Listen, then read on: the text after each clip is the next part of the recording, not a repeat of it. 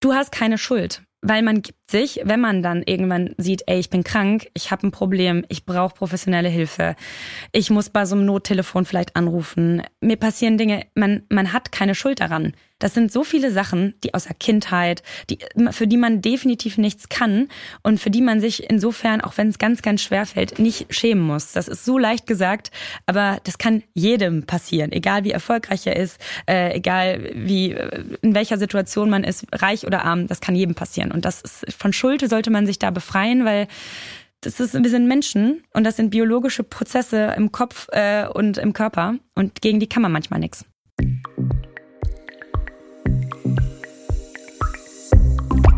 Nice am Stil Fitness. Der GQ-Podcast mit dem Hauptstadttrainer Erik Jäger. Ihr Lieben, es geht wieder los. Es gibt wieder eine wundervolle Folge für euch von der GQ Nice am Stil und mal wieder zum Thema Fitness. Mein Name ist Erik Jäger und mir gegenüber auf einem wunderschönen Bildschirm, leider nicht gemeinsam mit mir im Raum, in Oberhausen oder aus Oberhausen jetzt gerade zugeschaltet, Maren Schiller. Maren Schiller ist ehemalige Kurzstreckenleichtathletin, jetzt eher im Bereich Langstrecke, Marathon und aber auch Langstrecke, Marathon, Social Media sehr, sehr aktiv. Und ich begrüße dich, bin sehr, sehr happy, dass du heute da bist. Wir werden heute wirklich über viele Dinge sprechen, die Sport betreffen, die ganzen positiven Aspekte vom Sport hoffentlich beleuchten, aber auch die negativen Aspekte, wie zum Beispiel Magersucht und Sportsucht und haben dafür auch einen Experten mit dabei. Und wir werden gemeinsam heute einen kleinen Marathon laufen. Hallo. Wie geht's dir? Super. Ja. An Marathontagen geht's mir immer gut, so leicht, also nicht so aufgeregt wie sonst, ist auch entspannt. Ich konnte vor einer Dreiviertelstunde noch frühstücken, beim Marathon warte ich immer ein bisschen länger. Also es ist, äh, ist, eine, ist eine andere Stimmung gerade. Aber gut. Erzähl mal, ist das, äh, wann isst du das letzte Mal beim, beim Marathon? Wann gibst du das letzte Mal so richtig schön ordentlich was zu futtern? Mm, ich würde sagen, so zwei, zweieinhalb Stunden vorher also so eine feste Nahrung und ich glaube, so vorm Start habe ich das, das letzte Mal so ein Gel genommen. Ja. Also so, eine, so diese kleinen, diese Zuckergels, von denen ich da immer super viel nehme. Das zählt da nicht als Nahrung, aber sonst immer so zweieinhalb Stunden, um auf Nummer sicher zu gehen, dass mir da nicht irgendwie schlecht wird beim Laufen. Um diesen, diesen Zucker, diese, diese Zuckerdosen, die man da bekommt, beziehungsweise diese kleinen Gels.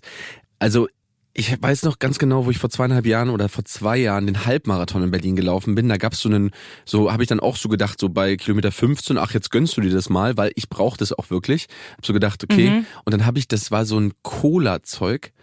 Mhm, das war, ich weiß ganz genau, welches oh, das ist. Oh Gott. Das schmeckt ganz bitter. Das schmeckt so ein bisschen nach Cola, so wie so so so ähm, so, so Gummibärchen, so Colafläschchen, ja. aber so irgendwie mit so einem ganz bitteren Nachgeschmack. Ich ich empfehle auch allen, Wirklich, das ist so meine oberste Regel von äh, allen, ob Halbmarathon, Marathon, testet Gels vorher beim Training. Denn die sind halt so sauer konzentriert und so äh, süß und äh, vielen hauen die dann auf den Magen. Gerade so, die kommen ja eher zum Ende hin. Das heißt, der Magen ist sowieso schon so ein bisschen gereizt und ähm, gut durchblutet ja. und dann, äh, dann haut das wirklich richtig rein. also es kann in beide Richtungen reinhauen. Ja, das, das also ich habe da schon alles erlebt neben, äh, neben mir, beim Läufern, beim Pacern, bei jedem schon. Also immer gab, schon alle, gab schon alle Richtungen quasi, dann ja. durch den, okay. Also da auf jeden Fall aufpassen, guter Tipp, äh, die vorher zu testen und dann nicht unbedingt darauf zu vertrauen, was dann an der Seite an einem Stand steht und ihr dann irgendwie alles greift und euch alles reinknallt, was irgendwie geht bei einem Lauf. Gibt es irgendwie eine Warm-up-Übung vor Marathon, die du empfehlen würdest, wo du sagst, das macht auf jeden Fall Sinn? Mm, ich mache eigentlich, also viele laufen sich davor ja immer noch so warm und, ähm, und wir sind meistens immer ein bisschen spät dran. Ich muss sagen, äh, ich, ich fahre immer mit dem Fahrrad zum Start morgens, weil die Stadt halt sehr voll ist und wir fahren immer so drei, vier Kilometer mit dem Fahrrad. Das ist eigentlich schon ganz gut, um ein bisschen so den Kreislauf hochzubekommen. Und dann mache ich immer, ähm, habe ich in der Leichtathletik auch gerne gemacht, äh, Steigerungsläufe. Also natürlich sollte man so ein bisschen Mobility und sowas vorher machen. Das fällt dann meistens hinten runter, weil da müssen noch Fotos gemacht werden. Und dann, okay, ne? da, da will also, ich dann gleich dann nochmal ganz kurz einsteigen wollen. ja, also das ist also als Trainer, als Trainer wird der da gerade schlecht. Also ich mache mich da nicht so richtig warm, aber ich, ein Steigerungslauf, der hat noch keinem geschadet, weil man fängt so langsam an und dann äh, hinten raus wird man schneller und ich, ich komme ja eigentlich aus dem Sprint. Deswegen finde ich das immer ein total selbstbestimmendes und pushendes Gefühl, mal so Vollgas zu geben kurz. Und dann gehe ich mal schon an den Start. Okay, okay, gut. Das ist Marins, Marins Taktik. Hört sich auf jeden Fall gut an, solange du damit ich glaube, jeder ist da auch immer sehr, sehr individuell. Ähm, ja, voll. Was ich, was ich wirklich wichtig finde, ich tatsächlich gar nicht so stark diese Mobilität, also was willst du mobilisieren? Du kannst natürlich ein bisschen das Sprunggelenk mobilisieren, das macht, mhm. würde schon Sinn machen, aber du musst es auch stabilisieren, also halt so eine Dinge wie irgendwie dann nochmal kurz so ein paar Sekunden auf dem, im Einbeinstand stehen, ähm, rechts mhm. und links, dass du einfach nur dem Körper zeigst und auch deinem Sprunggelenk beziehungsweise der Muskulatur, die da halt drumherum hängt, zeigt, okay, jetzt geht's gleich los. Und ich glaube, dass ja häufige Verletzungen passieren ja auch relativ nah nach dem Start, dass man dann mal umknickt oder ja. ähm, einfach noch nicht so bereit ist und die muss, also gerade wenn man halt so kalt dann rangeht und dann einfach losläuft und dann der Körper sich so denkt, okay, krass, man läuft ja sowieso meistens, also gerade Anfänger laufen ja meistens sowieso viel zu schnell los, weil sie ja, einfach von, von einem Umfeld einfach sehr äh, beeindruckt sind und sich dann so denken, okay, heute knacke ich die zwei Stunden easy. Mhm. Nicht beim Halbmarathon, sondern einfach beim Marathon. Ähm, und äh, deswegen ist es dann meistens so, dass sich dann die meisten auch relativ äh, früh verletzen. Und da Voll. könnte man auf jeden Fall auch gegen arbeiten. Maren, wir gehen jetzt zum Startblock. Ich würde, ja. ich habe dich gesetzt auf Block A. Das heißt, du bist ähm, bei der Elite vorne. Du bist, äh, und, du bist ungefähr bei 2,20 bis 2,40, ja? Beim Marathon. Das ist, das aber, das aber, oha. Also ich habe mich auf Block ja G gesetzt. Ich habe mich auf Block G gesetzt. 3,50 bis 4,15. Also ich bin immer so B oder C gestartet, aber auch glaube ich so ein bisschen weil, äh, weil wir, glaube ich, Connections hatten, dass wir irgendwie noch weiter nach vorne konnten. Wir haben vielleicht irgendwie da uns ein bisschen reingewurstelt. Äh, Aber ich bin, äh, sonst laufe ich, äh, bin letztes Mal 3,20 gelaufen. Also ich glaube, so traditionell wäre ich bei D oder so, obwohl ich ja eigentlich schon recht fix bin. Aber das ist schon, das ist schon wirklich gut. 3,20 auf die Distanz. Das ist schon mhm. ich bin ja persönlich noch keinen Marathon gelaufen. Ich bin zwei Halbmarathon gelaufen. Ähm, beide in Berlin. Und äh, muss sagen, es war eine tolle Erfahrung, aber ich war halt auch immer quasi ja der Pacer. Also ich war ja immer mhm. mit meiner Klientin, in dem Fall zusammen einmal mit Stefanie ähm, Giesinger und ihrem Freund und einmal mit ähm, Unique. Kennst du Unique mhm, noch? Ja, die, ja, ja. Ähm, auch großartige Sängerin auf jeden Fall. Äh, und das waren auf jeden Fall immer sehr, sehr interessante Läufe. Hat auf jeden Fall immer sehr viel Spaß gemacht. Ich habe mir heute vorgenommen, eigentlich normalerweise machen wir das ja hier in diesem Podcast immer so, dass wir einen kleinen Trainingsplan durchlaufen.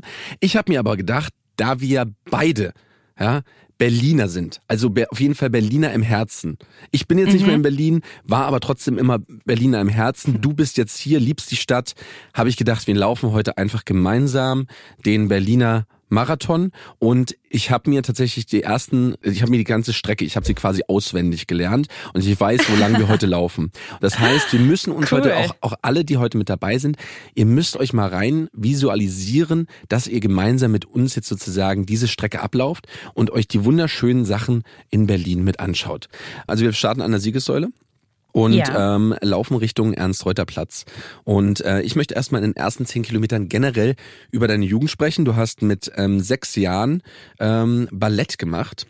Was ich ja großartig finde. Ich habe es auch schon mal in einer Folge gesagt und es hat mich, hat sich danach tatsächlich meine Mutter darüber beschwert und hat zu mir gesagt, Ehre, wolltest du wirklich mal Ballett machen? Ich sag so, ja Mama, also auf jeden Fall hätte ich gerne irgendwie was gemacht, als ich Kind war also kann man natürlich im Nachgang jetzt immer sagen, wo ich mehr Körperbewusstsein hätte lernen müssen, weißt du? Mhm. Ähm, ja, ja, vor allem auch so Positionen halten und so, ne? Das ist halt, genau. glaube ich, ganz gut. Hast du, ähm, du hast Ballett gemacht und dann lustigerweise hat deine Balletttrainerin mit euch irgendwie so ein Fangspiel gemacht und hat gemerkt, dass du doch äußerst schnell warst. Genau, also Ballett, muss ich wirklich sagen, lag mir jetzt nicht so gut. Also ich war schon so dabei, aber habe gemerkt, dass ich halt, ich war früher als Kind schon unglaublich ungelenkig, also nicht dehnbar. Also viele Kinder können ja schon mit dem äh, mit den Händen voll weit auf den Boden und da lange bleiben. Das war bei mir früher schon immer so. Hm? Und das mein Highlight beim Ballett war eigentlich wirklich immer am Ende. Da haben wir immer Sitzfangen gespielt. Da muss sich einer immer hinter den anderen sitzen und dann muss man irgendwie fangen. So, ich weiß nicht mehr genau, wie das ging, aber jedenfalls war ich da immer unglaublich schnell und da hat meine Trainerin gesagt, die muss mal zur Leichtathletik. Und also, dann habe ich äh, mir das schon so überlegt gehabt. Großartig, großartig gefördert auf jeden Fall. Ich kann mich nicht daran erinnern, dass zu mir irgendwann mal ein Trainer gesagt hat, hey, mach mal den anderen Sport, weil da scheinst du besser zu sein. Also da war mhm. die auf jeden Fall, die war auf Zack. Weißt du noch, Aufmerksam. Wie sie, weißt du noch, wie sie hieß, deine, deine Ballettlehrerin? Nee, das, das weiß ich nicht mehr. Ich weiß nur noch eine Trainerin, ähm, äh, genau, als ich dann angefangen habe. Ich habe dann auch, ich habe hingehört und habe gemerkt, okay, Leichtathletik finde ich schon ganz cool. Aber der ausschlaggebende Punkt war, dass ich ein, das war so, das nennt sich Schulwaldlaufen. Und da bin ich mitgelaufen in der ersten Klasse, meine ich, und äh, bin gelaufen und kann mich da auch noch richtig dran erinnern, dass ich die ganze Zeit vorne hinter einem Fahrrad hergelaufen bin. Und ich habe gar nicht mitbekommen, wo die anderen Kinder waren und war irgendwie so fokussiert und habe irgendwie Panik gehabt, dass ich nicht, dass ich mich verirre oder verlaufe. Bin deswegen hinter diesem Fahrrad geblieben und dann war diese Strecke zu Ende und ich weiß noch ganz genau, ich kam um die Ecke und dann war meine Mama da, mein Opa und die haben mich total begeistert angeguckt und so Maren, Maren und ich war so hm? und dann bin ich, habe ich so direkt so eine Urkunde und eine Medaille gekriegt und dachte so, okay, bin der, bin der erste, bin, nee, zweite bin ich geworden. Zweite. Und äh, danach äh, hatte mich dann da eine Trainerin angesprochen, die da immer so jedes Jahr ist, um kleine Kinder so abzuwerben, die da Talent haben. Das hört sich und dann aber hat meine Mama auf jeden Fall gefährlich an. ja, ja, die hatte so, ja, nee, also die hatte, die, die steht immer da und das ist ein kleiner Talentscout. So, das war jetzt kind, kleine Kinder abzuwerben. Äh, nee, nee, also war meine Trainerin und äh, die hatte dann gesagt, ob ich dann äh, dann mal vorbeikommen will und dann war das schon klar, dass ich mich beim Ballett abmelde und dann doch zur Leichtathletik gehe. Okay, dann Stimmt. hast du ähm, angefangen mit Leichtathletik. Wie oft hast du trainiert? Also auch so, um das einzuordnen, das war ja dann ja schon relativ doch nicht mit, mit sechs oder sieben, aber dann ging das ja schon so eine professionelle Bahn. Wie steigert sich mhm. dann dieses Training, gerade wenn man dann auch in jungen Jahren anfängt mit äh, Leichtathletik? Ähm, am Anfang trainiert man so zweimal die Woche und am Anfang macht man in der Leichtathletik ja wirklich alles. Also da hat man jetzt keinen Trainingsplan als Kind. Da kommt man hin, der Trainer sagt ja, heute wird äh, Weitsprung gemacht, heute wird Schlagball trainiert und da macht man sich zusammen warm, macht so ein paar dieses Lauf-ABC. Also das habe ich wirklich schon seit Kind jeden Tag irgendwie gemacht. Äh, und dann fing das so an zweimal die Woche und dann irgendwann, wenn man, ich glaube so neun, zehn ist, dann macht man solche Blockwettkämpfe und daraus äh, kristallisiert sich schon so, okay, wo das Talent liegt. Ist das jetzt Blockwettkampf Wurf? Ist das Sprung? Ist das Lauf? Auf.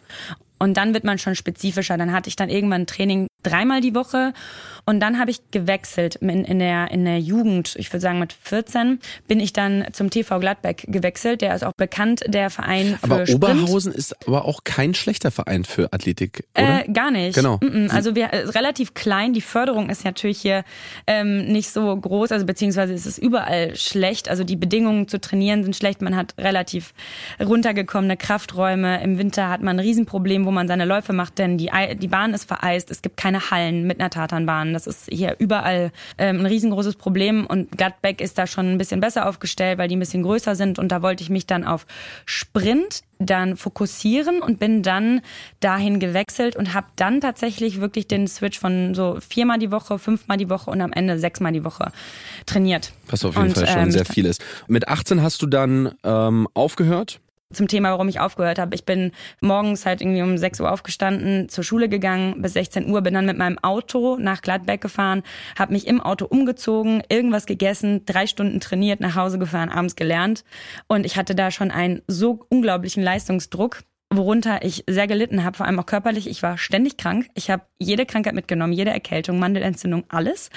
Und auch irgendwann äh, große Schlafstörungen entwickelt, weil der Stress einfach zu viel war. Und habe dann gesagt, das letzte Jahr vorm Abi möchte ich, glaube ich, die Abi-Feiern mitnehmen. Ich würde gerne zu den Abi-Partys gehen. Ich möchte gerne mit meinen Freundinnen feiern, mal Alkohol trinken, mal irgendwie so ein bisschen lockerer an das Ganze rangehen. Und deswegen habe ich da schon das Training runtergeschraubt und äh, dann so ein bisschen den Absprung geschafft, weil das alles zu viel wurde auf jeden Fall.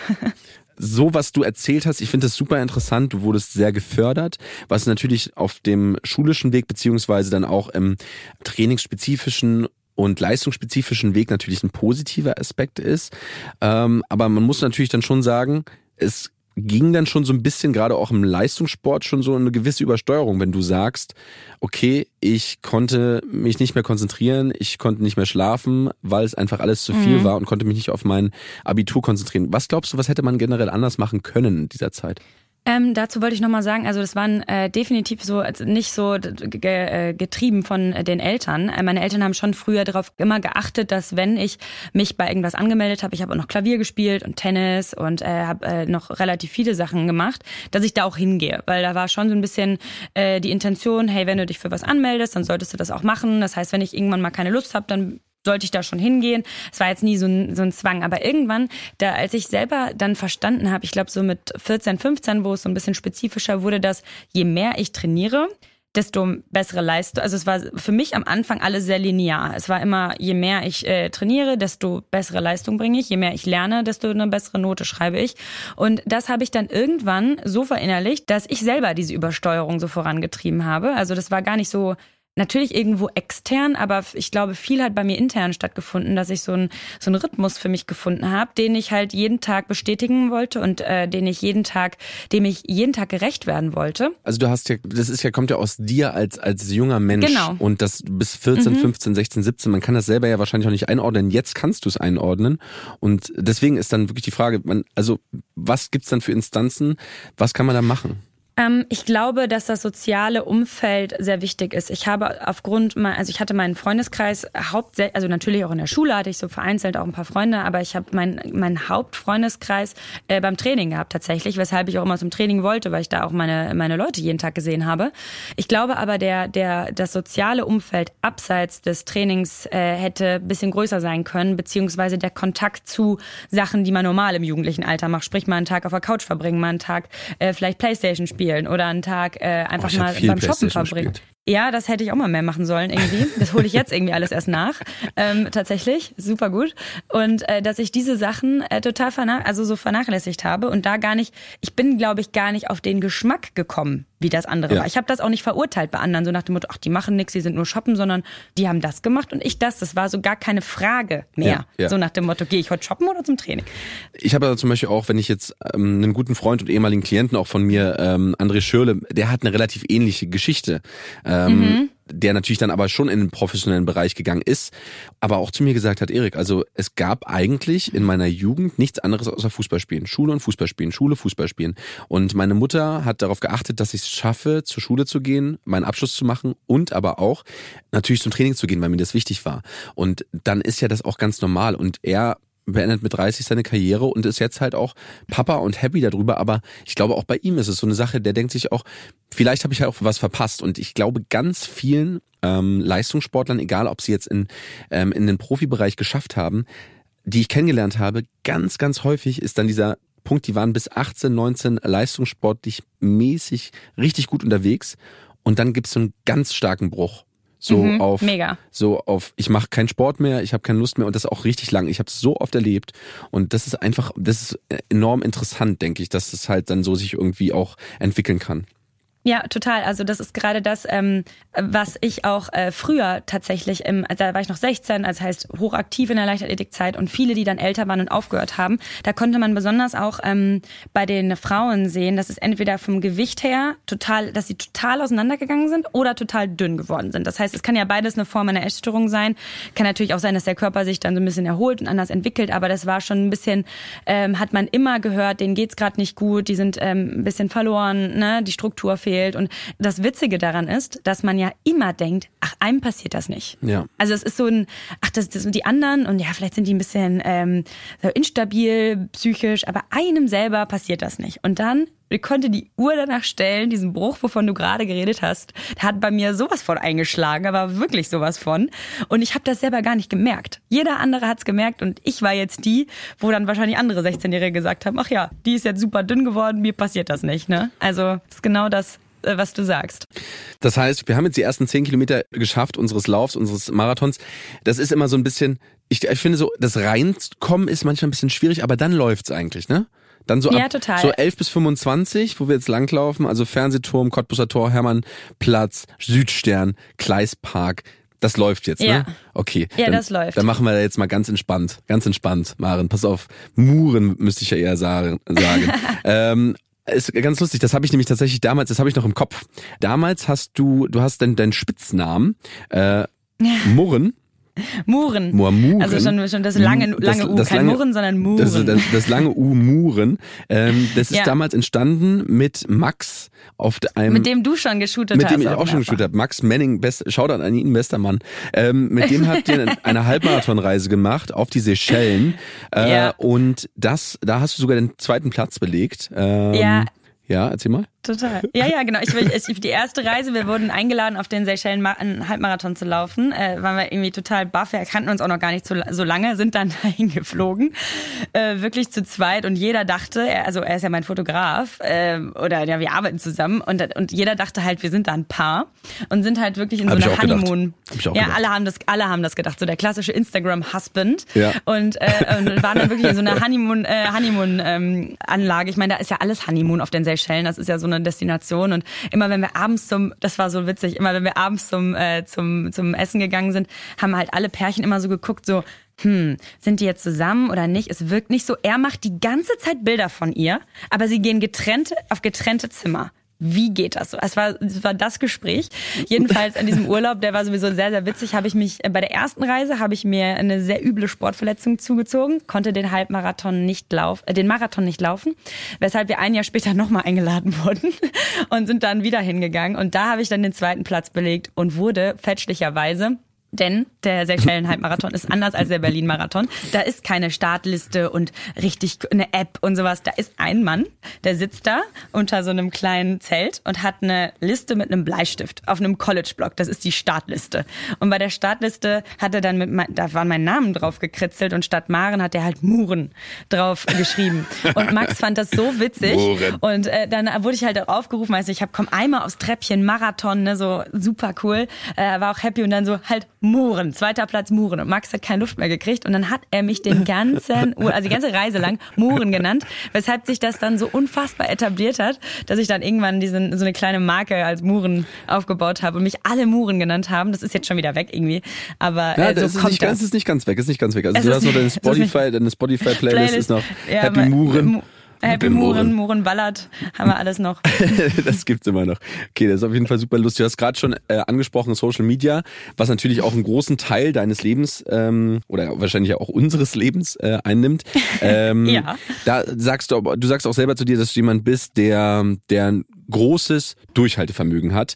Und ich sage jetzt mal aus persönlicher Erfahrung, wenn du Erfolg haben möchtest auf Social Media, brauchst du wirklich Durchhaltevermögen. Würdest du das mhm. so unterschreiben? 100 Prozent. Weil am Anfang natürlich in so einen großen Apps äh, diese, die Aufmerksamkeit, die Follower, der, das Wachstum generell sehr wirklich klein ist und so Leute sich das immer super einfach vorstellen, dass man sich eine große Reichweite aufbaut. Das geht vielleicht, wenn man bei einer bekannten Castingshow mitmacht oder so. Das geht dann schnell, weil der Fern Fernsehpublikum natürlich super schnell auf Social Media rüber schwappt. Aber sonst braucht man äh, auf allen Kanälen, TikTok ja auch, wenn man jetzt irgendwie anfängt oder äh, auch YouTube neue, neue Kanäle bespielt, da sieht man am Anfang erstmal, ja toll, da hast du 13 Views. Ja. Ne? Und andere haben so, so ja, danke, dass ich da irgendwie drei Tage dann geschnitten habe. Ich finde es super, ich finde es super lustig, dass du genau das auch sagst, gerade auch mit dem äh, Casting-Show. Also wir beide hätten jetzt auch einfach bei Love Island mitmachen können und hätten jetzt wahrscheinlich ja, 500.000 Follower. Ja, eben. Das, äh, das wird wie von selbst laufen. Also definitiv, aber ich glaube, dass man das schon, also ich glaube, dass wir beide das schon ähm, würde ich mal meinen, in die richtige Richtung äh, da, da arbeiten und versuchen auch wirklich Content mitzugeben, was, wo man auch einfach lernt und eine gute Mischung mhm. hat aus, okay, Education, aber auch zusätzlich halt mal ein bisschen Spaß und Unterhaltung reinzubringen. Also ich glaube, das, was ihr mit Eugen macht, ist auf jeden Fall immer schon sehr, sehr lustig. Wer ist von euch beiden der lustigere Danke. Typ? Mm, ich würde sagen Eugen. Ja. Also schon. Er ist schon so ein bisschen, ja, also würde ich jetzt selber jetzt sagen, der, ich glaube schon ein bisschen der, der lustigere. So, also wenn er hat auch schon öfter, bevor er irgendwie auf Instagram mehr Reichweite hatte, ähm, da hat er immer super witzige so Comics selber gemacht und hatte schon so einen gewissen äh, Humor immer schon in seinen Stories drin. Das war bei mir am Anfang nicht so. Ich habe schon am Anfang eher diesen klassischen Sport, Fitness Girl Content gemacht. Ja, aber der wird halt auch irgendwann langweilig, muss man wirklich sagen. Ja, ne? irgendwann funktioniert es nicht mehr. Und das hat mir auch selber nicht, nicht so Spaß gemacht. Ich, ich lieb's auch einfach, einfach nur in die, einfach in meine Story einfach nur irgendeinen unsinnigen Blödsinn reinzuquatschen. Mhm. Einfach nur das, auch das ohne. kommt ja auch gut an. Ja. Ne? Das ist ja auch, das kommt ja, das wollen die, die Leute wollen das. Aber ja dann ver versuchst du wieder ein bisschen diesen seriösen rauszukehren und dann guckt sich das keiner an. Naja, gut. Lassen wir das. Pass auf, ähm, Maren, wir machen jetzt ein kleines Entweder-Oder. Entweder oder. Wo kannst du besser abschalten? Laufen oder feiern? Feiern. Oh. Das ist interessant. Okay, also kommst du jetzt nicht in so einen, so einen Runners High, wo du dann sagst, okay, ich bin voll weg mit den Gedanken? Schon, aber schneller passiert das beim Feiern. Okay, cool. Definitiv. Okay. Was ist so dein Lieblingsfestival? Gibt es da irgendwas? Du bist ja auch so eine Festivalgängerin, äh, oder? Ja, ich liebe ja Techno. Ich mhm. bin ja so ein Techno-Fan. Ähm, ich gehe super gerne aufs Garbage. Das ist in Polen ein, so ein bisschen kleineres Festival. Das konnte dieses Jahr nicht stattfinden. Aber generell bin ich Fan von so ein bisschen nicht so diese 80.000, 60.000 Größe, sondern kleine, gemütliche, anstrengende Techno-Festivals. Okay, und das geht dann das ganze Wochenende? Im Raum Berlin-Brandenburg. Ja. Okay, cool cool. Ich bin mhm. tatsächlich irgendwie, ich war in meinem ganzen Leben noch nie auf einem richtigen Festival. So mit Zelten und sowas habe ich tatsächlich nie gemacht. Ich glaube, oh, das, das, das, cool. das, kommt, das kommt dann noch sozusagen. Okay, ähm, dann gehen wir mal ganz kurz zurück zum Laufen. Wer ist der bessere Läufer, Maren oder Eugen? Eugen. Warum? Eugen ist erstmal tausendmal schneller und Eugen, also das hat ja gut, das, äh, das hat jetzt nicht, ist jetzt kein Indikator dafür, aber der Indikator ist definitiv, dass auch früher schon Eugen viel, viel, viel, viel, viel weniger trainiert hat nahezu abartig wenig und dann Bestzeiten raushaut, mit Leuten gleich auf ist, die wirklich zwölf Wochen lang ultra diszipliniert trainiert haben, nur Magnesium getrunken haben und Eugen geht feiern und trinkt super viel Alkohol und alles und dann dann Bestzeit. Zack. Also Eugen. Weißt du, was ich bei Eugen immer faszinierend finde, dass der einfach mal ganz locker und entspannt bei seinen Läufen einfach noch Stories rausknallt. Ja, und, und so 340 am, Pace läuft. Genau, so am Quatschen dann, so bei 340 und mhm. ich denke so, okay, ich würde keinen Satz mehr rausbekommen und zweitens, ich würde aussehen, als würde ich gleich sterben. Ja? Mhm. Social Media, kurz zurück Lieber serious oder fun? Schwierige Frage. Ne? Oh ja. Ich würde doch sagen, also persönlich ich fun. Okay. Halbmarathon oder Marathon? Halbmarathon. Weil er kürzer ist? Ja. Und weil man nicht dann so viel Longruns vorher machen muss. Okay. okay. Es ist, glaube ich, wirklich das Anstrengendste. Ne? Beim Marathon muss man oh. wirklich sagen, wenn man es richtig macht, ist das nicht das Anstrengende der Lauf an sich, weil den kriegst du sowieso gebacken und da kannst du Davor. auch Gas geben, aber das Training ja. dahin, wie lange, also man sagt ja, also du als Laufexpertin, gibt's ja auch immer so ein bisschen dann, also machen ja viel, ganz, ganz viele klassische Fehler, ist ja auch, finde ich persönlich, einfach noch viel zu lange oder viel zu nah vor dem Lauf noch lange Läufe zu machen. Wann mhm. ist der letzte Lauf, lange Lauf, den du vor einem Marathon machen würdest? Äh, zwei Wochen. Zwei davor. Wochen. Den Sonntag. Ich habe immer die Sonntags die Longruns gemacht ähm, und danach zwei Wochen nicht mehr. Und der letzte, also der, der zweiwöchige letzte Longrun, der war auch nicht mehr so 30, sondern vielleicht nur so 26, 27. Okay. Also, du gehst, du gehst, gehst du einmal, gehst du einmal auf die Distanz oder gehst du auch über die Distanz oder gar nicht in der Vorbereitung? Beim Marathon, beim Marathon gar nicht. Ja. Beim äh, da sind maximal 35 oder so, weil das ist schon hart genug. Und äh, das, den Rest kriegt man, die letzten sieben Kilometer kriegt man da im Lauf, wie du schon sagst, gut gebacken. Also das reicht. Finde ich, bin ich persönlich auch immer in, in Berlin immer sehr motivierend, ähm, wenn du dann einfach so, ich glaube, die letzten fünf Kilometer stehen so viele Leute drumherum, die Ach dich dann ja, nach vorne das, peitschen. Ähm, das, das tut zwar hart weh. Also dem Körper, der merkt das schon, dass er noch nicht über diese, ich merke auch ab den 30 wird's dann hart, weil das natürlich dann der Körper noch nicht kennt. Das merkt man auch wirklich in den Beinen. Also das, aber dann ist es halt von der Kopf, vom Kopf her, dass man denkt, man ist dann halt runterzählen. So. Ja. Und das, äh, das ist schon einfacher. Tempelhofer Feld oder raus aus der Stadt? Zum Long Run raus, Grunewald, definitiv. Und okay. sonst immer meine Runde am Tempelhofer Feld. Okay, die Entweder-Oder-Frage hast du tatsächlich nicht verstanden. Nee, aber das, ist, äh, das ist, aber das muss ich aufsplitten, weil, weil wir gerade über Longruns geredet haben. Und wenn du sagst, wenn wir die Leute denken, ich mache meine Longruns am Tempelhofer Feld und die machen das nach, dann werden die mich hassen, okay. weil es sich zieht wie Kaugummi. Okay, ja. Ja, wie viel, wie viele Runden müsstest du am Tempelhofer Feld machen für einen Long? Vier. Vier. Das ist furchtbar. Ja, mit dem Gegenwind. Ja nur, es geht ja auch nur nach, es geht ja auch nur nach, äh, geradeaus. Also du hast ja auch keine, du hast ja keine Abwechslung. Du läufst nee, nicht mal um eine Kurve, null. sondern du siehst ja auch einfach, musst in die Ferne blicken und denken, das ist, dahin, an die Ecke, ja, dahin an die Ecke laufe ich auf jeden Fall jetzt gleich noch viermal. Und denkst Deswegen, so, Entschuldigung für die, die schlechte Auswahl, aber es ist, ähm, okay, dann äh, sage ich einfach Grunewald. Okay, gut. Home Sweet Home oder Weite Welt? Home Sweet Home. Okay. So ein Stubenhocker. Berlin oder Oberhausen? Berlin.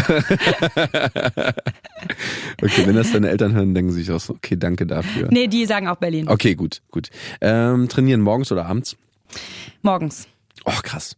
Ich finde wirklich alle Menschen faszinierend, die morgens Sport machen. Ich bin wirklich, ich bin kein Morgenmuffel, aber ich bin einfach, ich habe morgen ist nicht meine Energie. Also da ist mein, also ich, mhm. wenn ich trainiere, dann habe ich einen großartigen, perfekten Tag. Wenn ich nicht trainiere, habe ich auch einen großartigen Tag. Aber ich weiß immer, wenn ich morgens trainieren würde, würde es mir tendenziell den ganzen Tag besser gehen. Ich hätte mehr Energie, aber irgendwie kriege ich es nicht hin. Verstehe ich. Oder? Verstehe ich sehr gut. Aber wie mhm. sieht es dann aus, wenn du dann so einen Run machst, dann morgens? Wie weit läufst du dann? Laufen tatsächlich doch mittlerweile lieber mittags oder abends, ja. ähm, weil ich dann vorher auch was essen muss. Aber ich kann zum Beispiel morgens so super, ich mache gerade super viel Hit-Training und das mache ich irgendwie dann super gerne morgens, weil ich dann, ich mag das, ich bin ja selbstständig und ich mag das, morgens was gemacht zu haben, zu duschen und dann, das ist viel besser, als wenn ich mich dann vom Schlafzimmer ins Arbeitszimmer begebe. Okay. Eine letzte wundervolle Frage, die finde ich wirklich, das ist mhm. wirklich die schönste Frage von allen. Apfelsmoothie oder Aperol Spritz? Aperol Spritz, definitiv. Das ist ein absolutes Favorite-Getränk, ne? Ja, schon. Also ich mag das schon sehr, sehr gerne, weil es erfrischend ist und bitter und es, ich, ich mag das sehr gerne. Und ich bin nicht so der Freund von Smoothies. Ich finde, das ist, ich finde, Smoothies sind unnötig. Ich finde, man kann lieber das Obst essen, als es zu trinken. Ich verstehe, ich verstehe das Prinzip nicht. Es geht schneller. Das stimmt. Und es das ist wird das besser Einzige. und die Inhaltsstoffe werden besser aufgenommen. Aha, also jetzt gerade okay, auch zum gut. Beispiel, wenn du jetzt zum Beispiel so einen Spinat mit so einem wirklich guten Ja. Mixer zerkleinerst, dann kannst du einfach, dann kann der Kör- Zerhäckselt. zerhäckselt, dann kannst du einfach die Inhaltsstoffe besser, kann der Körper einfach besser aufnehmen. Deshalb Okay. macht, also deshalb mache ich das zum Beispiel so. So, wir sind jetzt, ähm, kommen jetzt quasi hier gerade eben, sind Kleispark vorbeigelaufen und laufen jetzt Steglitz, Hohenzollern-Damm und Kudamm. Also ich merke jetzt schon so Das- nach Kilometer 25 ist halt jetzt schon langsam. Puh, jetzt wird's hart, Maren. Mhm. Jetzt wird's hart. wir gehen Jetzt noch mal ganz hart. kurz durch ähm, zu dem Zeitpunkt. Sollten wir so 18 Jahre? Passt Mhm. das? Okay. Du bist jemand, der ja auch sehr, sehr offen darüber spricht. Du musst, du hast gesagt, ähm, beziehungsweise sprichst du darüber, ähm, dass du wirklich auch in diesem Zeitraum Depressionen hattest, äh, eine Sportsucht was verfallen bist, eine Essstörung hattest. Wie ist es passiert? Also ich habe Bilder auch von dir gesehen oder ich folge dir auch relativ lange schon und weiß auf jeden Fall, dass du damals super dünn warst. Ähm, Mhm. Erzähl mal ganz kurz, wie das, wie das passiert ist, was, wie so der Ablauf war, wie ähm, sich das entwickelt hat.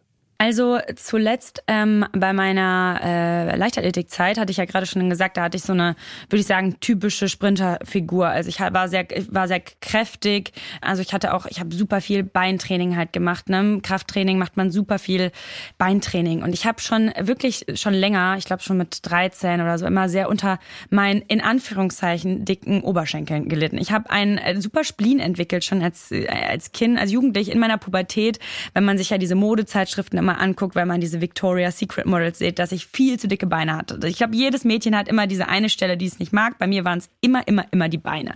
Und ich habe mir immer geschworen, dass wenn ich aufhöre mit dem Sport, dass das erste, was es ist, halt nicht so krasses Beintraining zu machen, um dünne Beine zu kriegen. Dann habe ich mit der Leichtathletik aufgehört und ähm, hatte dann natürlich äh, immer noch Lust, weiterhin Sport zu machen, ähm, weil ich, wie gesagt, Sport auch meine Leidenschaft ist und habe mich dann in einem Fitnessstudio angemeldet, bei mir in der Nähe. Und habe dann irgendwo dann natürlich gelesen, auch auf Instagram oder so, dass man ne- kein Krafttraining mehr machen soll, sondern Cardio. Das heißt, ich habe Cardio gemacht wie eine Weltmeisterin. Ich habe angefangen, auf diesem Crosstrainer oder so so viel Zeit zu verbringen, statt jetzt äh, zu squatten oder irgendwas anderes, dann Fahrrad fahren. Dann habe ich mit dem längeren Laufen ein bisschen angefangen, mal so fünf Kilometer, dann mal zehn Kilometer und habe eigentlich nur darauf hin äh, trainiert, einfach dünne Beine zu bekommen. Und dann habe ich dann irgendwann, ähm, dann habe ich auch noch angefangen, äh, nebenbei so einen Werkstudentenjob äh, zu machen, halt hier in dem Zentrum, in diesem Einkaufszentrum bei uns in der Nähe. Da bin ich super viel gelaufen, wie man das halt macht im Einzelhandel. Da muss man ins Lager und äh, bin ab da irgendwie immer schon in einer Schicht so 15.000 Schritte gemacht. Dazu dann immer noch dieses Stunde Cardio. Und dann habe ich mich dann auch mit auseinandergesetzt, so, weil beim, beim Sprinttraining habe ich ultra viele Kohlenhydrate gegessen. ne. Das brauchte ich, um da diese Kraft aufzubauen, äh, um da diese Kilo, äh, Kilos zu squatten und alles. Und da habe ich dann gemerkt, ich lasse das mal weg und esse einfach nur noch Proteine. Und dann habe ich gesehen, wie viel, wie viel Kalorien Fett hatte und habe das auch reduziert. Also eigentlich habe ich nur noch so Eiweiß und ein bisschen Beeren und sowas und nur noch Gemüse gegessen. Und das ging dann ultra schnell, dass ich sehr, sehr dünn geworden bin. Das heißt, ich hatte dann, äh, habe gesehen, dass ich äh, super schlank geworden bin. Jeder hat mir das auch so gesagt, so, oh, du siehst aber, was, deine Figur hat sich voll verändert. Und mich hat das dann ähm, irgendwie halt total gepusht. Also es war nicht so ein, weil manche hatten schon so einen vielleicht besorgniserregenden Unterton dabei. Hey, ist vielleicht ein bisschen krass, ähm, bisschen, bisschen dünn geworden, ist alles okay Hast bei dir. Und mich hast hat das halt, wahrgenommen? Ja, ich hab's aber, äh, mich hat's halt, ich hab's komplett in den falschen Kanal gekriegt. Mich hat's halt total angesprochen, weil ich dachte, ey krass, die Leute sehen das. Ich bin endlich auch, hab endlich auch diese dünne Figur. Und habe dann äh, wirklich, ich bin auch im Urlaub, äh, habe mich dann auch äh, erwischt, dass ich im Urlaub selber versucht habe, immer äh, im Essen so aus dem Weg zu gehen. Also bin dann, ähm, hab dann versucht, äh, wenn da, wenn es da zum Beispiel eine, eine, eine Nudelfanne gab oder so, habe ich nur das Gemüse daraus gegessen. Hab dann, äh, bin dann länger laufen gewesen, um vielleicht eine Vorspeise zu verpassen und habe dann selber aber so eine so eine ganz logische. Für mich war das total logisch, was ich gemacht habe. So ja, und das wird schon keiner merken und ich man ba- baut sich da selber so sein seinen Weg und dann irgendwann habe ich dann halt einfach gemerkt, auch alle Hosen haben mir nicht mehr gepasst. Ich, mir war die ganze Zeit kalt und dann äh, bin ich halt unfassbar dünn geworden. Und äh, dann habe ich auch selber gemerkt, dass mir das irgendwann alles gar keinen Spaß mehr macht, dass Sport nur noch ein Zwang war. Ich habe keinen Sport mehr gemacht, äh, weil es mir gut tut, weil ich Bock drauf hatte, sondern weil ich musste. Wenn ich einen Tag keinen Sport gemacht habe, dann musste ich Sport machen, weil du musst ja dann Kalorien verbrennen. Dann die Kalorien auf das Gramm genau eingetrackt. Und am Ende waren es nur noch so 700. Ich habe maximal 700 Kalorien am Tag gegessen. Dafür weiß ich nicht, wie viele Schritte gemacht. Und dann sah ich halt extrem dünn aus. Ja, sowas, so, wie, wie, so hat, ging das los. Was, was war dieser Zeitraum davon? Also wie schnell hat sich das dann für dich verändert? Ist es so ein, so ein drei Monate, halbes Jahr, Jahr gewesen? Vier Monate, würde ich sagen. Da ging es schon radikal. Wie viel Nach dem Kilo Abi. hast du in dieser Zeit abgenommen? Elf. Und du hattest aber... Und zwölf oder so, ja. Aber was hast du, was war das, Startgewicht, was du hattest? Äh, Ich hatte so, oh, oder nicht schon mehr, wahrscheinlich 14 Kilo würde ich schon eher sagen. Ich hatte so 62 Kilo, habe ich immer gewogen. Und dann waren es so 48. Und dann bei mir hatte ich, ich hatte dann nochmal eine Lebensmittelvergiftung und dann habe ich nochmal irgendwie zwei oder drei Kilo verloren und da habe ich dann zuletzt so 46, 47 Kilo gewogen und ich bin 1,72, das ist schon sehr wenig. Das ist schon sehr wenig. Hast du das in dem Moment mitbekommen, dass du, dass es sehr wenig war oder hast du gesagt, nee, das eigentlich könnte noch weniger? Ja, ich habe dann gemerkt schon, es ist weniger geworden, aber ich dachte so, ach, so ein bisschen. Habe mich immer noch im Spiegel angesehen und dachte so, ach nee. Und jetzt, wenn ich die Bilder von früher sehe, denke ich, oh Gott, ich habe das überhaupt nicht gesehen. Das ist wie diese Brille, die man aufhat, dass man das komplett vergisst. Und das war äh, dann schon heftig. Und natürlich, mein Umfeld hat sich halt mega die Sorgen um mich gemacht. Und das war halt dann total schwer. Und Nimmt ich habe das halt nicht man- gesehen. Also es gibt ja, also ich habe glaube ich auch, gerade wenn man im Sportbereich tätig ist, hat man ganz, ganz häufig diese Momente, wo man mit Leuten trainiert, wo man sagt, hey, ich glaube, du solltest aufpassen. Ähm, das ist jetzt ein bisschen too much, so ähm, auch körperlich, wie du dich entwickelst oder dass einfach auch, dass, Genau. du, dass, dass Leute dann diese diese Kombination aus dieser Sportsucht Schrägstrich Magersucht haben, wo man dann sagt, ich esse tendenziell weniger, mache noch mehr Sport, damit ich irgendwie dem optischen Ziel, was ich habe, noch näher komme ähm, und dann wirklich das einfach natürlich absolut nur nicht mehr gesund ist, auch was du jetzt gerade gesagt hast, keine Kohlenhydrate mehr zu essen. So, unser Körper braucht Null. Kohlenhydrate, ja, also sogar Ja. null. Und unser Körper braucht Kohlenhydrate. Du kannst, das ist ja super toxisch für den Körper, so viel Sport zu machen, 700 Kalorien zu sich zu nehmen und dann das Groß, großteils aus dem Protein rauszuziehen. Und dann natürlich auch braucht man natürlich ein Umfeld, was man dann, was dann wirklich sagt, hey, pass bitte auf oder wir müssen mal reden. Was war dann der, was war dann der Moment für dich oder wer war dann der ausschlaggebende Punkt für dich zu sagen, okay, ähm, ich glaube, ich sollte was verändern? Ähm, ich habe damals, also es war so ein ständiges Auf und Ab. Ich habe dann, 2014 war das nach meinem Abitur, da war ich dann wirklich dieses, dieses unfassbare dünn, dann nur Cardio und bla. Und dann mein damaliger Freund, der hat dann so richtig klassisches fünf, äh, fünfmal die Woche Fitnessstudio Split Training gemacht. Und damit habe ich dann wieder angefangen. Das heißt, ich habe dann einen Kalorienüberschuss mir wieder selber beigebracht. Das heißt, ich habe ähm, ich habe keine Therapie oder so gemacht, sondern ich habe eigentlich gemerkt, ich will wieder Muskeln aufbauen. Deswegen habe ich dann auch ähm, brav ähm, mehr gegessen, als ich äh, verbraucht habe. Habe dann super viel aufgebaut. Danach aber wieder diese komische Shred-Phase gemacht. Ich habe dann, glaube ich, von 2015 bis 2017 ständiges Auf und Ab von Gewicht zu und ab gemacht, wie man das so gemacht hat, diese Wettkampfdiät, den ganzen Kram da. Das habe ich alles gemacht. Und, ähm, und das war dann für viele zuerst beruhigend, weil ich dann ja wieder ein bisschen Zugenommen also ja. zugenommen habe, genau. Aber das Problem war nicht gelöst. Das Problem war unter dem Teppich äh, gekehrt und das Problem bin ich nicht angegangen. Woher das eigentlich kommt, dieser dieser ständige Stress, ne? Diese, so eine Essstörung hat meistens einen super tiefen psychologischen Hintergrund, woher sowas kommt. Und ähm, ich bin das Problem nicht angegangen, weshalb das ein riesiges Auf und Ab war. Und dann habe ich wirklich 2017, 2018 auch, ge, ähm, wo ich dann auch wirklich oft verletzt war. Ich hatte zwei Ermüdungsbrüche, weil meine Knochen das gar nicht mehr gehabt äh, gehalten haben.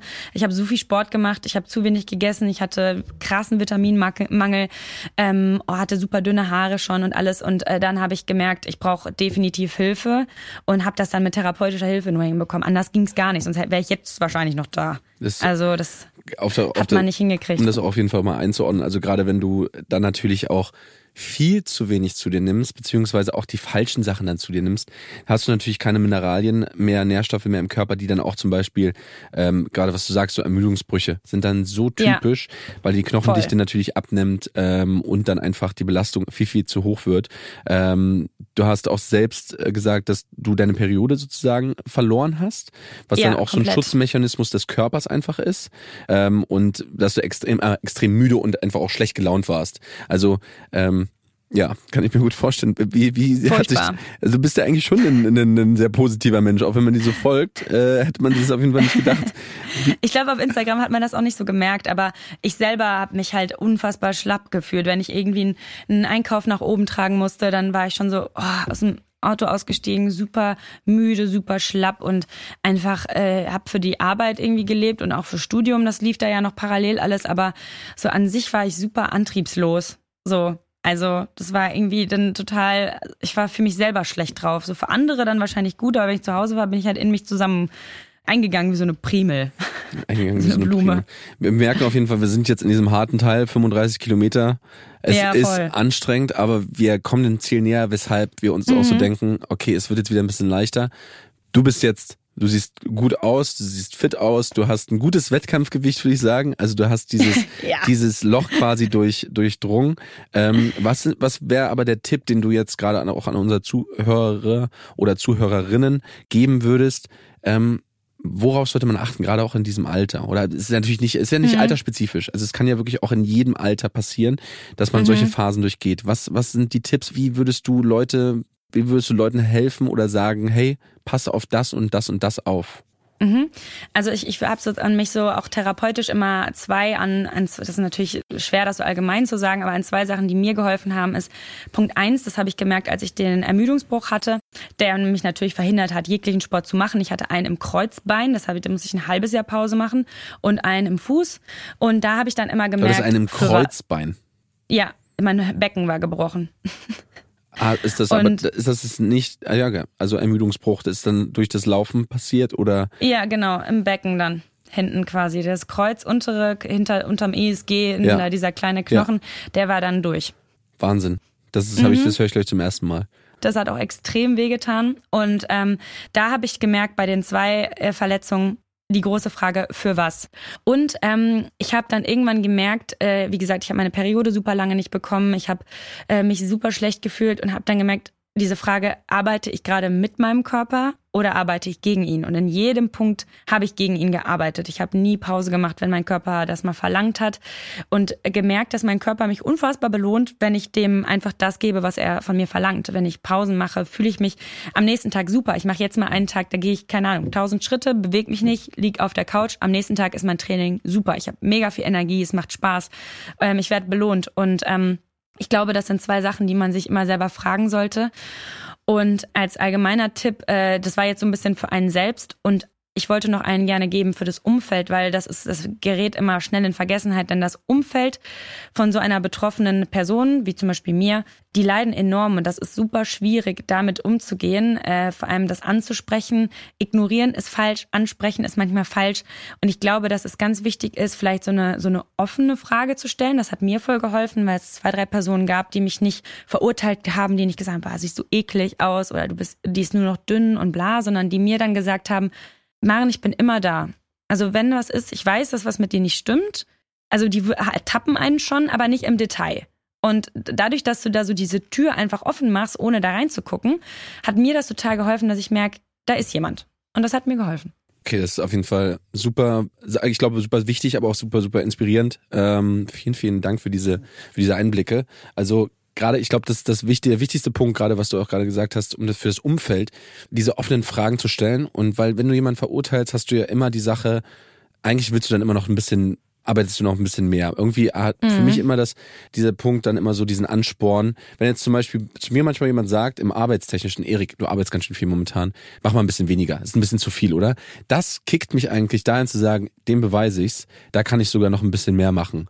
Ganz ähm, genau. Und ich glaube, deswegen ist es immer wichtig, dann da nicht zu verurteilen und einfach, ja, offen, offen zu sein und, und das irgendwie dann eher zu unterstützen und dann einfach nur zuzuhören. Ähm, und dann merkt man, realisiert man ja auch Dinge meistens selber, wenn man über Dinge spricht. Total. Und äh, wie du schon sagst, mit einem Urteil geht immer auch gleichzeitig Schuld einher. Und das ist nur was, was ich äh, als vielleicht schon auf der Zielgeraden oder abschließend definitiv sagen will, was ich immer sage und was mir dann irgendwann das ganze Leben leichter gemacht hat. Du hast keine Schuld weil man gibt sich, wenn man dann irgendwann sieht, ey, ich bin krank, ich habe ein Problem, ich brauche professionelle Hilfe, ich muss bei so einem Nottelefon vielleicht anrufen, mir passieren Dinge, man, man hat keine Schuld daran.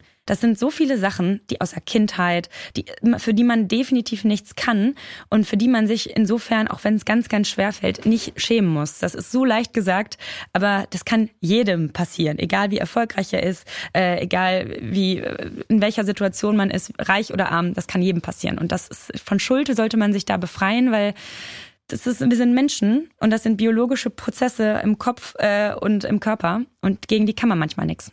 100 Prozent. Der Expertencheck. So, Maren, und da wir heute über Süchte, gerade auch Sportsucht, Magersucht etc. sprechen, haben wir den passenden Experten mit dabei. Und zwar ist jetzt telefonisch zugeschaltet Matthias Bär, der sich mit Süchten auskennt, beziehungsweise Patienten behandelt, beziehungsweise Menschen behandelt, die ein ähm, unter anderem ein Suchtproblem haben. Und er kann uns heute hoffentlich ein paar Fragen zu diesem Thema beantworten. Herr Bär, wie geht's Ihnen? Mir geht's gut, vielen Dank. Können wir beim äh, Du sein, Matthias? Ist das in Ordnung? Wir können gerne Du sagen. Ja, ja, ja auf jeden Fall. Wunderbar. Okay. Nenn mich Matthias. Okay, sehr schön. Wir haben jetzt generell erstmal eine allgemeine Frage. Was sind Süchte? Das ist eine gute Frage, ja. Also es gibt eine ganz klare Definition, äh, also von Süchten in der ICD-10, also medizinisch. Äh, ähm, was die Medizin betrifft, da gibt es so ein paar Kriterien, die, die, die aussagen, ob ähm, ein Verhalten oder etwas, was man tut, süchtig ist. Ne? Und ähm, da gibt es so ein paar Kriterien. Ein Kriterium, was ich so als ganz zentral empfinde, ist, dass es so ein, ähm, ein Gefühl von Verlangen gibt. Ne? Also ob das eine Handlung ist oder ein Stoff, den man sich zuführt, es gibt immer so ein, man nennt das Craving, ja. Und ähm, das heißt, man tut etwas und man tut es immer mehr. Ne? Das ist auch ein weiteres Kriterium. Also man tut es immer mehr und man tut es auch immer mehr davon, obwohl dieses Mehrtun davon ähm, negative Konsequenzen hat. Das sind so ein paar Merkmale von, von Süchten. Okay, und wie vermeidet man das dann sozusagen, süchtig zu werden? Gibt es da irgendwelche Methoden oder Möglichkeiten? Also warum Menschen überhaupt süchtig werden? Wir reden, wollen ja hier auch über Verhaltenssüchte reden. Ich habe ja schon gehört, Sportsucht, ne, auch Esssucht, etwas, was also sehr früh schon entsteht, ja. Das ähm, äh, ist eine schwierige Frage, wie soll man das persönlich vermeiden, weil das ja teilweise schon in der Kindheit angelegt wird. So, ne? Man könnte fragen, was können Eltern tun ne? oder was können, was kann die Gesellschaft tun, damit Menschen nicht diese Disposition zur Sucht bekommen. Ne?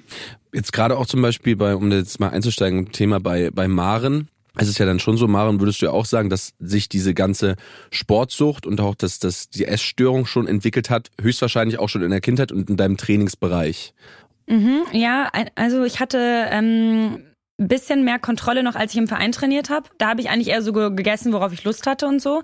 Da hatte ich auch eine, so eine Sprinterfigur, also relativ üppige Oberschenkel, Po und also habe schon ein bisschen kräftiger gewesen. Aber das ist eigentlich erst eingetreten, als ich so die Kontrolle über mich selber hatte, nachdem ich aufgehört habe, nachdem ich äh, mit Fitnessstudio angefangen habe, nachdem ich so meinen eigenen Ernährungsplan ge, ähm, geschrieben hatte und mich nach dem gehalten hatte.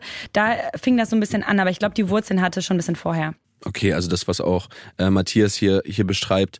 Ähm, was geschieht dann im Kopf, Matthias? Also wie, wie entwickelt sich dann so ein Verlangen oder so eine Sucht? Kann man das irgendwie erklären, beziehungsweise für uns, ja, nicht Mediziner, beziehungsweise die jetzt nicht da so Experten im Bereich sind, kann man das einfach erklären? Also man weiß schon, wo im Kopf ne, und wo im Gehirn quasi Süchte angelegt sind. Und ganz einfach erkläre ich das immer ganz gerne so, ja. Es gibt einen Teil unseres Gehirns, der nennt sich das limbische System ne, oder auch das Belohnungssystem, ja.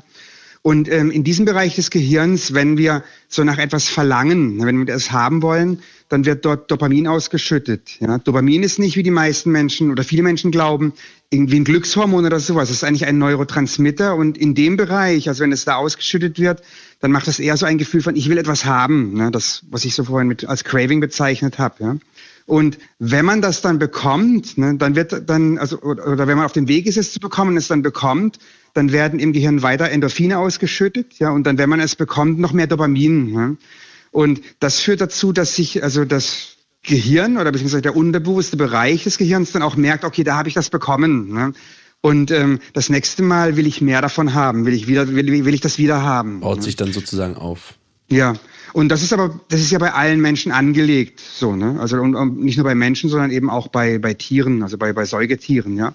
Die Frage, die viel spannendere Frage ist ja, warum das bei manchen Menschen dann eben außer Kontrolle gerät. Warum gerät es dann bei manchen Menschen außer Kontrolle und bei manchen Menschen nicht?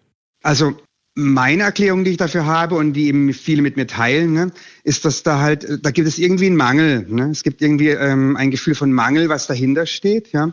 Und das heißt, diese Sucht ähm, oder dieses Verhalten, was man da macht und dieser, dieser Kick, den man dann sucht, ne, der ist eigentlich dafür da, um diesen Mangel auszugleichen. Ja? Okay, okay. Also, also man würde aber schon sagen, also man sagt ja auch manchmal so, es gibt Menschen oder Typen, die wirklich das Potenzial dafür haben, süchtig zu werden und manch anderer nicht. Stimmt das oder ist das nicht korrekt? Das ist auf jeden Fall so, ja. Wo man sich darüber streiten kann, ist, wie viel davon jetzt genetisch angelegt ist und wie viel halt durch die Erfahrungen in der Kindheit ähm, dazu beitragen. Ja. Okay. Äh, was kann man generell dagegen, also du haben ja schon gesagt, dass man halt auf in der Kindheit, in der Jugend schon gerade auch von den Eltern aufpassen sollte, jetzt gegebenenfalls bei Maren dann auch mal vielleicht ein bisschen zu bremsen im Sportbereich oder dann halt dann auch sich, was, was wir jetzt natürlich noch überhaupt gar nicht angesprochen haben, wenn wir jetzt darauf, darüber sprechen, zum Beispiel diese Ernährungsprogramme. Glaubst du, dass wenn man jetzt gerade auch Essstörung, Magersucht und so eine Dinge bespricht oder darüber nachdenkt, dass gerade solche Ernährungsprogramme, die jetzt über vier, sechs, acht Wochen gehen ähm, und die dann quasi ein gewisses Bild vermitteln, äh, dass man dadurch Essstörung und auch so eine Magersucht entwickeln kann? Auf jeden Fall, ja.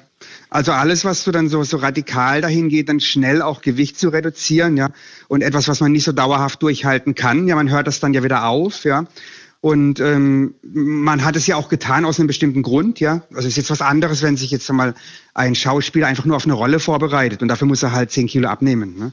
Aber meistens sind es ja andere Beweggründe, die Leute dazu ähm, veranlassen, das zu tun. Und das heißt, man macht das, ja, und zieht das vielleicht durch, ne? aber am Ende ähm, kann man es ja nicht dauerhaft beibehalten, solche Ernährungsprogramme. Und ähm, das ist auf jeden Fall ein ähm, also wo, wo ich sagen würde, viele, viele auch meiner Klienten, die wegen Gewichtsproblemen zu mir kommen, also ein Merkmal davon, dass sie, wie man so schön sagt, diätgeschädigt sind. Okay. Wie sieht denn so eine Behandlung bei dir dann aus? Also, ja, das ist wieder ein bisschen schwierig, weil man natürlich schon den individuellen Menschen schauen muss. Ne? Also ähm, manchmal, wie gesagt, sind es Menschen, die haben sich einfach was Falsches angewöhnt, ja. Und ähm, mit denen ich ähm, teilweise einfach dahin arbeite, also wieder ganz normal zu essen, ja. So, darum geht's zum einen, zum, zum, ganz normal zu essen und sich damit auch gut zu fühlen, ja. Und das ist schon wieder der, der weitere Punkt, also sich damit auch gut zu fühlen. Das ist leichter gesagt als getan manchmal. So, ne? Und ähm, in, in, in sehr vielen Fällen geht es halt darum, sich den Mangel, von dem ich schon gesprochen habe, den Mangel dahinter anzuschauen. Ja, das, die Gefühle, die eigentlich dahinter stehen, die Gefühle, die man mit dem Essen, je nachdem auch, ähm, also wegdrücken möchte. In vielen Fällen sind es ja auch Süßigkeiten. Ja, das heißt, die Gefühle, die eigentlich auftreten, wenn man es dann tatsächlich nicht machen würde, ja, und an denen würde ich dann arbeiten. Und da ist es halt, ähm, wenn du mich jetzt auch fragst, so was, was man da eben so selber machen kann, da ist im ersten Moment erstmal wichtig, ähm, da Achtsamkeit reinzubringen. Ne? Weil diese Gefühle werden ja, dieser Mangel wird ja in der Regel nicht wahrgenommen, sondern dann wird ja versucht, mit diesem Verhalten ähm, zu, ähm, also nicht, nicht zu fühlen. Ja? Zu kompensieren dann quasi. Aber diese Achtsamkeit ist, glaube ich, ja gerade generell bei uns ähm, heutzutage ein großes Problem. Also wenn ich jetzt zum Beispiel zu dir kommen würde und sagen würde, okay, ich habe das Problem, ich esse eindeutig zu viele Süßigkeiten und ich möchte nicht mehr so viele Süßigkeiten essen. Was würdest du dann mit mir machen? Du würdest dann mit mir erstmal ein Gespräch führen und, und kommt da irgendwas Spezifisches oder Spezielles, was du mit mir machen würdest? Naja, es sind immer zwei Dinge, ja. Bei den Süßigkeiten zum Beispiel ist das ja so ähnlich jetzt beim Rauchen oder bei anderen, äh, sagen wir mal, auch stofflichen Sachen. Man könnte einfach mal sagen, man lässt es einfach mal. Ja. Und ähm, ich arbeite ja mit Hypnose, das heißt, ich bringe da dann auch positive Suggestionen mit rein. Das heißt, ich lasse die Leute teilweise einfach erstmal die Erfahrung machen, dass das ohne diese Süßigkeiten, ähm, dass das Leben sehr gut sein kann und positiv, ja. Und das funktioniert oft auch sehr gut, ja. Dass dann Leute einfach mal, wenn der Entschluss da ist, ja, und wenn da Klarheit drin ist, dass, dass das auch machbar ist. Ne? Okay. Für die Nachhaltigkeit allerdings ähm, habe ich die Erfahrung gemacht, dass es da auch wiederum wichtig ist, also auch doch mehr Achtsamkeit in das Leben reinzubringen, ja, und sich mehr mit den eigenen, sagen wir, Gefühlen, ja, und den eigenen Mangelgefühlen auseinanderzusetzen. Ne? Okay. Hört sich auf jeden Fall sehr, sehr spannend an. Maren, hast du noch irgendeine Frage an Matthias? Mm, wie lange, also im Durchschnitt, äh, dauert so der Prozess, bis du so eine Sucht bei so Leuten rauskommst? Es kommt wahrscheinlich sehr darauf an, aber sind das auch so praktische Aufgaben, denen du deinen PatientInnen quasi mitgibst, die sie umsetzen? Oder ist das einfach so ein sehr langer Prozess, der nur mit dir persönlich geht? Also bei manchen Menschen habe ich ein, zwei Sitzungen, ja. Mhm. Dann geht's denen gut, ja. Das, äh, und und, und die, die lassen dann einfach die Süßigkeiten weg, ja, und denen geht's erstmal gut. Ja, da muss man gucken, wie sich das über die weitere Zeit entwickelt. Da kommen dann manchmal auch Leute nach Weihnachten wieder, ja, weil es sich wieder eingeschlichen hat. So, ne? Wenn aber dann, wenn aber jetzt wirklich eine, eine, eine wirklich starke, sag mal, ähm, Sucht dahinter steht, die, die dann meistens auch einhergeht mit, sag mal, ebenso, wo der Selbstwert zum Beispiel auch sehr stark ähm, äh, mit involviert ist, ne, ein mangelndes Selbstwertgefühl, das ist dann schon so etwas, wo ich dann, also sehr wohl zum einen mit Hypnose arbeite, also in meinen Sitzungen, ja, aber dann eben schon auch Methoden mitgebe, wo die Leute zu Hause lernen, quasi Gefühle und Craving ist eines davon, ja, Gefühle eben ähm, wahrnehmen zu können, erstmal wahrnehmen, dann annehmen zu können und sie dann auch wieder loslassen zu können. Und jetzt die Frage war ja, wie lange das dann dauert, bis so eine Sucht komplett behandelt ist. Also die, die Frage würde ich eher so sagen, bis, bis wie lange dauert es, bis man dann so wieder, dass man, dass man, dass man Leben wieder im Griff hat, ne? dass man sagen kann, okay, ich fühle mich, ich, ich spüre zwar noch, dass ich dann, dass ich dass noch so eine gewisse Tendenz habe, aber ich grundsätzlich kann ich mein Leben wieder leben und das kann kann so ja in, in ich würde sagen mal so drei bis sechs Monaten kann man das schon gut erreichen. Okay. Okay, also es ist dann schon so dieser, dieser Zeitraum, so nach diesen drei Monaten, die man immer so magisch sagt, dass man dann sich dann quasi wieder so ein bisschen in die, in die andere Richtung ähm, entwickelt und dann halt gegebenenfalls die Süchte beiseite lassen kann. Äh, genau, ja. Dann danken wir dir für dein ähm, offenes Ohr und wünschen auf jeden Fall einen wunderschönen Tag. Vielen Dank, Matthias. Das wünsche ich euch auch. Alles klar. Danke. Tschüss. Tschüss. So, Maren, das war auf jeden Fall super interessant äh, mit dem Matthias. Danke dafür nochmal. Und wir gehen jetzt auf unsere Zielgerade. Wir sind bei Kilometer 36 und 42. Jetzt ist der Potsdamer Platz da. Wir laufen über die ja. Leipziger Straße, sind wirklich nah am Brandenburger Tor und fühlen, die Leute spornen uns an und geben uns jetzt die Energie, unsere, unseren Marathon unter zwei Stunden jetzt hier äh, fertig zu machen. Wirklich Wahnsinn. Ähm, ganz kurz dazu einsteigen. Was war dein ähm, härtester Lauf bisher? Ähm, ich glaube, der Curacao-Marathon. Weil da waren wir 2019 im November. Habe ich auch, habe ich auch in Max Story auf jeden Fall gesehen. Ihr seid in, in der ja, Nacht gestartet, ne? Ja, um drei Uhr nachts. Wahnsinn. Und das war ähm, um drei Uhr nachts und das heißt, ne, wann isst man dann? Um eins? So, es ist keine Ahnung, es war immer falsch. Und wir haben ja dann noch eine, also eine Produktion, Produktionsreise gemacht. Äh, das heißt, wir haben auch unfassbar viel gearbeitet, geschnitten, aufgenommen, alles und waren dann schon, er hatten auch super viel in den Knochen. Dann ist es da natürlich 29 Grad Luftfeuchtigkeit von gefühlt 100 Prozent. Es ist ultra warm und das war so hügelig. Das war so eine krasse Brücke, ist man dann am Anfang direkt hoch, wo man auch nur dachte, was geht jetzt ab? Und Eugen hat mich natürlich noch gepaced das hat das einige noch schwerer gemacht. Und das war, oh, das, das will ich nicht nochmal machen irgendwie. Also es war schon anstrengend. Und sag mal, der, der, bist du auch mitgelaufen bei diesem durch äh, die Wüste in Amerika? Ja, von LA nach Vegas sind 550 Kilometer durch die Wüste, ja. äh, Staffellauf. Und der Rest, einer läuft und der Rest ist im Van und dann wird sich abgewechselt. Und das ist unfassbar hart. Da war ich, hatte ich aber den Kreuzbeinbruch, da konnte ich nicht mitlaufen. Da bin ich nur, den, da bin ich den Van gefahren. Ach, du bist den Van gefahren. Ah, okay, ich alles bin klar. Den Van gefahren. War das, war das auch anstrengend, den Van zu fahren? Das war auch, ich habe halt, ich habe halt, der, der, man konnte, so ein richtig großer RV gewesen, da ja. konnte man halt auch drin schlafen. Und ich habe natürlich den Läufern äh, den, den Platz zum Schlafen ge gelassen und habe dann selber gesagt, oh, ich brauche nicht schlafen. Und war da irgendwie 40 Stunden wach hinter diesem, äh, bin dann teilweise auch, natürlich haben wir uns abgewechselt, aber ich bin auch gefahren, habe Augen angefeuert und dann war es auch schon anstrengend. Aber das ist, das ist gar kein, also da habe ich Respekt vor. Da okay, das kommt also äh, vielleicht noch. Das kommt vielleicht noch mal. Ja, vielleicht kommt das noch. Okay, sehr gut. Was kommt denn noch, Maren? Was sind die Ziele für die Zukunft? Sportlich. Ich würde ähm, also natürlich nochmal weiter äh, meine, meine Bestzeiten so verbessern. Also da bin ich schon immer ambitioniert, da habe ich dann Bock drauf. Äh, ich kann mir aber auch vorstellen, mal wieder irgendwie so andere Sportarten auszuprobieren. Ich bin gerade so super äh, offen. Ich habe ganz lange wirklich intensiv CrossFit auch gemacht. Das hat mir Spaß gemacht. Da bin ich jetzt irgendwie wieder so ein bisschen weg von. Ich finde Kickboxen super cool. Ich habe irgendwie Lust, gerade so ein bisschen alles sportlich nachzuholen, was nicht so, was ich nicht schon bis jetzt alles gemacht habe. Also vielleicht auch nochmal Tennis im Verein oder so. Ich bin irgendwie wieder auf dem klassischen Vereinstrip. Vielleicht, vielleicht werde ich wieder Vereinsmitglied und mache dann irgendwie mal, mal andere Sachen. Das ist schön. Das, das sind so meine Ziele. Was, was beruf, beruflich gibt es irgendwelche Dinge, die so dein großer, jetzt kannst du auch das rauslassen, ganz kurz. Du machst natürlich selber auch einen Podcast, da kann man natürlich auch die Werbung für machen, aber hier vielleicht nochmal. Äh, ja, Podcast. Wir haben äh, einen Podcast, den wir selber auch, äh, also mit äh, Max, den du auch kennst, Eugen, mein Mann und ich, wir reden über alle möglichen Themen von Simulationstheorie bis auch Essstörungen und Stress und Schlaf und alles Mögliche. Der soll natürlich weiterhin wachsen, aber so persönlich auch. Ähm, ich möchte unglaublich gern bei den Olympischen Spielen äh, irgendwie äh, beruflich teilhaben. Ne? Auf der Bahn schaffe ich es nicht, aber da möchte ich super gern irgendwann mal vor der Kamera stehen, die Sportler begleiten und TV und Sportmoderation finde ich nach wie vor super spannend, hätte ich riesengroße Lust drauf und ich hoffe, dass das irgendwann nochmal für mich drin ist. Das ist auf jeden Fall ein wunder wunderschönes Ziel und ein wunderschöner Schlusssatz. Maren, ich würde sagen, wir machen jetzt noch eine kleine Sache, weil wir sind gerade Brandenburger Tor vorbei, sind ins Ziel gelaufen mit einer oh ja. unfassbaren Zeit von 1,58. Das ist Weltrekord. Ja, ich weiß, ich weiß, ich weiß, ich weiß. Ganz easy.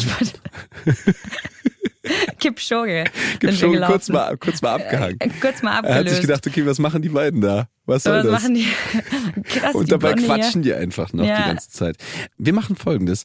Äh, ich kann das jetzt tatsächlich gerade nicht machen, aber du könntest es machen. Und zwar einfach mal entspannt aufzustehen. Und äh, wir stretchen jetzt einfach mal nach unserem intensiven, du musst es jetzt auch nicht machen, aber du kannst es. Ähm, nach ja. unserem intensiven Podcast und unserem intensiven Lauf gibt's noch mal einen kleinen Stretch von mir für euch. Stellt euch doch einfach alle mal gerade hin, die natürlich jetzt gerade im Auto sind, wie immer schwierig, macht es eher nicht. Wenn ihr in der Bahn seid und das hört, macht es trotzdem. Vielleicht machen noch ein paar Leute mit. Flugzeug könnte auch eng werden. Stellt euch hin, Beide Füße sind hüftbreit auseinandergestellt. Ihr beugt euch ganz leicht nach vorne, lasst die Knie leicht gebeugt und greift jetzt einfach mal ganz entspannt eure Waden. Atmet tief ein. Atmet tief aus, zieht euch noch ein kleines bisschen mehr Richtung Oberschenkel, baut so eine kleine Dehnung auf am hinteren Oberschenkel, dass ihr merkt, ah, okay, da zieht's jetzt ein bisschen, vielleicht auch im unteren Rücken.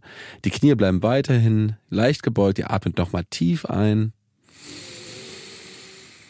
Atmet aus, lasst euch noch ein bisschen weiter nach vorne ziehen, geht noch ein bisschen mehr in die Dehnung. Und dann rollt ihr euch von da aus ganz langsam auf. Ich hoffe, ihr habt kein gebrochenes Kreuzbein weil sonst würde es jetzt wehtun. Und stellt euch dann ganz langsam aufrecht hin, merkt so ein bisschen die Entspannung auf eurer Rückseite des Oberschenkels. Ganz, ganz wichtig, dass man das ab und zu macht. Ich liebe diese Dehnung. Und dann bedanke ich mich fürs Zuhören. Ich bedanke mich auf jeden Fall für meinen tollen Gast. Liebe, liebe Grüße nach Oberhausen. Ich hoffe, du genießt danke. die Zeit mit deiner Familie. Ähm, danke für das inspirierende Gespräch. Danke dir. Bleib gesund. Ja. Und auf jeden Fall. Wir sehen uns ganz bald wieder. Machen wir. Bis bald. danke, Maren, und danke fürs Zuhören. Tschüss. Tschüss. Das war Nice am Stil Fitness. Der GQ-Podcast mit dem Hauptstadttrainer Erik Jäger. Wer sich noch mehr GQ nach Hause holen will, es gibt eine brandneue GQ Must-Haves-Box mit tollen Produkten rund um den Podcast Nice am Stil. Aber ihr müsst schnell sein. Sie ist stark limitiert. Wer also jetzt ein Jahresabo der Printausgabe von GQ abschließt, kriegt für nur 30 Euro Zuzahlung eine ganze Box randvoll gefüllt mit Megaprodukten aus dem GQ-Kosmos. GQ Nice am Stil Fitness ist eine Podcast-Produktion von GQ und Studio Bummens in Zusammenarbeit mit Erik Jäger. Redaktion und Produktion Konstantin Herrmann, Helena Drewalowski, Wiebke Holtermann und Sarah Omar. Ton und Schnitt Henk Heuer. Neue Episoden jeden zweiten Mittwoch überall, wo es Podcasts gibt.